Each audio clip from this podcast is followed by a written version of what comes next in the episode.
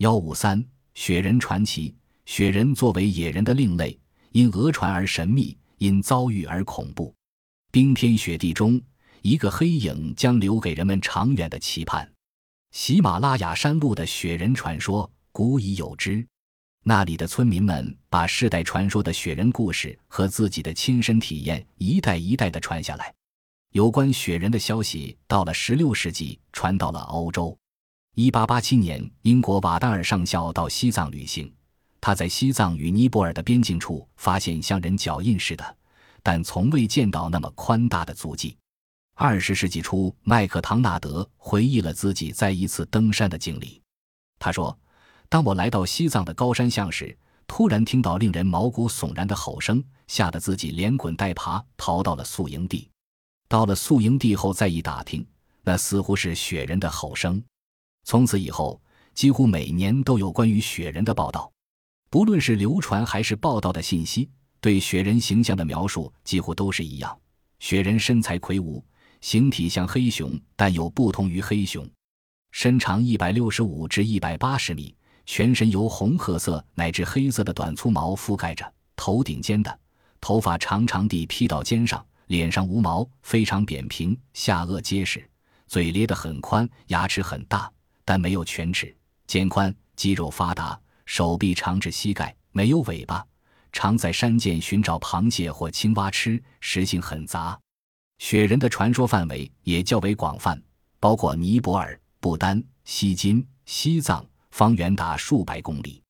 一九四一年冬天，苏联的卡拉佩强大校在高加索的布伊纳库斯克也看到过被当地人抓获的雪人。他描述雪人的形象说。模样与人十分相似，胸、肩、脊背上长满了乱蓬蓬的袍色的毛，脸部、手掌、脚底的毛稀疏，头发也是深褐色，长长的披落在肩上，身一百八十米以上，胸部宽厚，体格健壮。据看管的人说，雪人性格暴躁，身上的气味很强烈，没办法把它放置在家中。直到一九五一年，由英国珠穆朗玛峰登山队队长埃里克希普顿拍摄了第一张雪人的清晰雪印照片后，人们才确信雪人的存在。这脚印是在坚硬冰面地薄薄的一层雪上留下的，长三百一十三厘米，宽一百八十八厘米，拇指很大而向外张开。一九五四年，英国另一支探险队在尼泊尔也看到了希普顿所说的足迹。他们还在潘布奇寺院发现了保存完好的雪人头发，头皮的顶尖像帽子，高一百八十五厘米，长二十五厘米，短一百七十五厘米，皮上覆盖着红褐色的短毛。一九五九年，日本也派出调查队，详细调查了称之雪人头皮的毛的结构，结果确认雪人是介于类人猿与人之间的动物。继后，英国生物学家切尔内斯基。著名的灵长类专家希尔也分别发表见解，认为所谓雪人应是像双足步行的类人猿那样的未知种类。此时，专家认为在喜马拉雅山存在未知的大型灵长类几乎是确凿无疑的了。美国学者克洛尼恩经过考察研究，说雪人生息在谷地的原始森林中。冰冻雪人，贩毒者利用尸体走私毒品，以为人所共知的秘密。可是这次尸体竟然是雪人。事情经过是这样的：美国新泽西州的动物学家桑德尔桑和他的法国同行埃维利曼斯，获知在某商品展览会上曾展出一具被称为“雪人”的尸体。出于职业的爱好，他们几经周折，终于找到这具神秘怪物的尸体的主人汉森。汉森曾是一个飞行员，到过越南，1965年退伍。据汉森介绍。这个陈列品是他从香港买来的。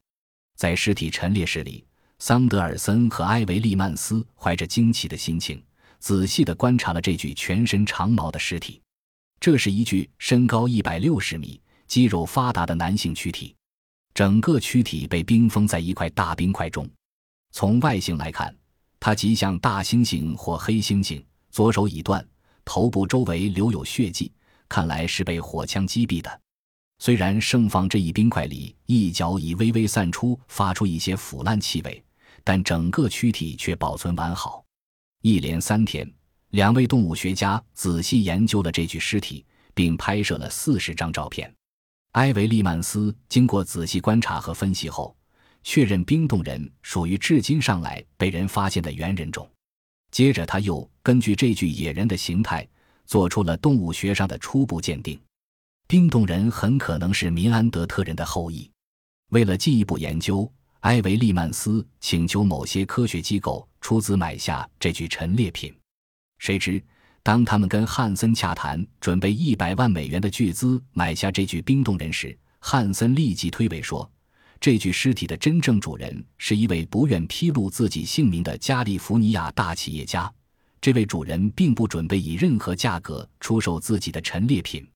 在几次谈判中，汉森的话总是吞吞吐吐，显示出一种矛盾的心理状态：一会儿说这是一具复制品。一会儿说这是一具没有科研价值的尸体，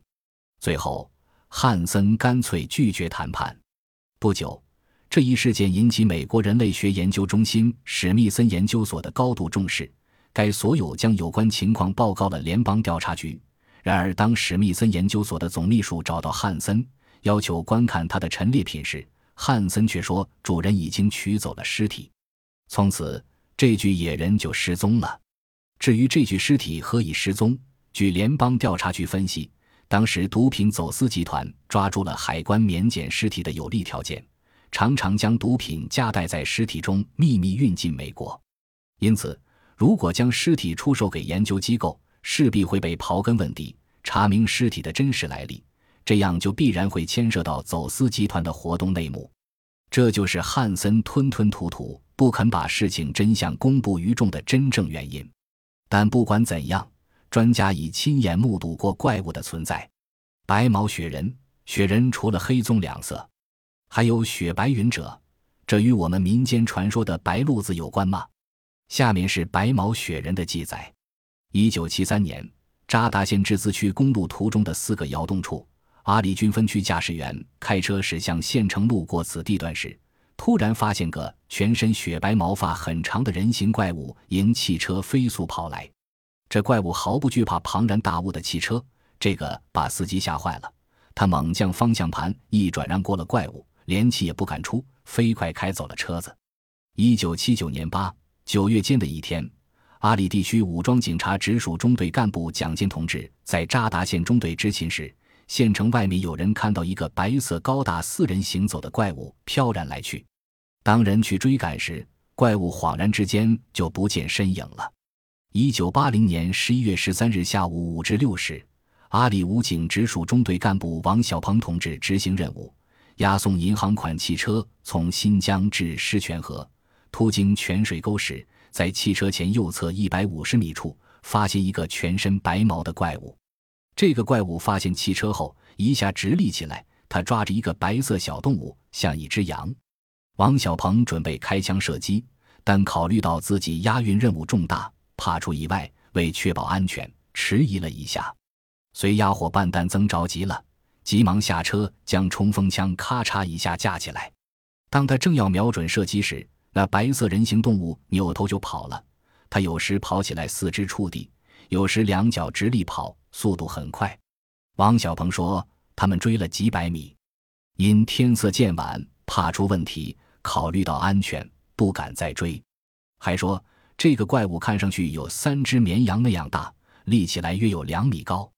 一九八三年四月，新疆哈石油地站司机艾买提在新藏公路泉水沟至狮泉河大阪一带，发现全身雪白、身高两米以上、全身长毛、行速飞快的怪物。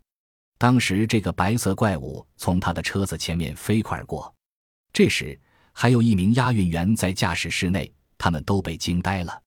接着，这个怪物又在车子前面顺公路向前跑去，车子以每小时五十公里以上的速度行进，也未能追上他。艾麦提说：“我们十分紧张，还认为他是鬼里。”阿里边防分局吴参谋说：“扎达县的香孜大平滩、香孜区的尤加林公社一带、达巴区的达巴和东嘎等地都有白人的传说，群众大都反映。”这种动物全身是雪白的长毛，个子高大，行动快速。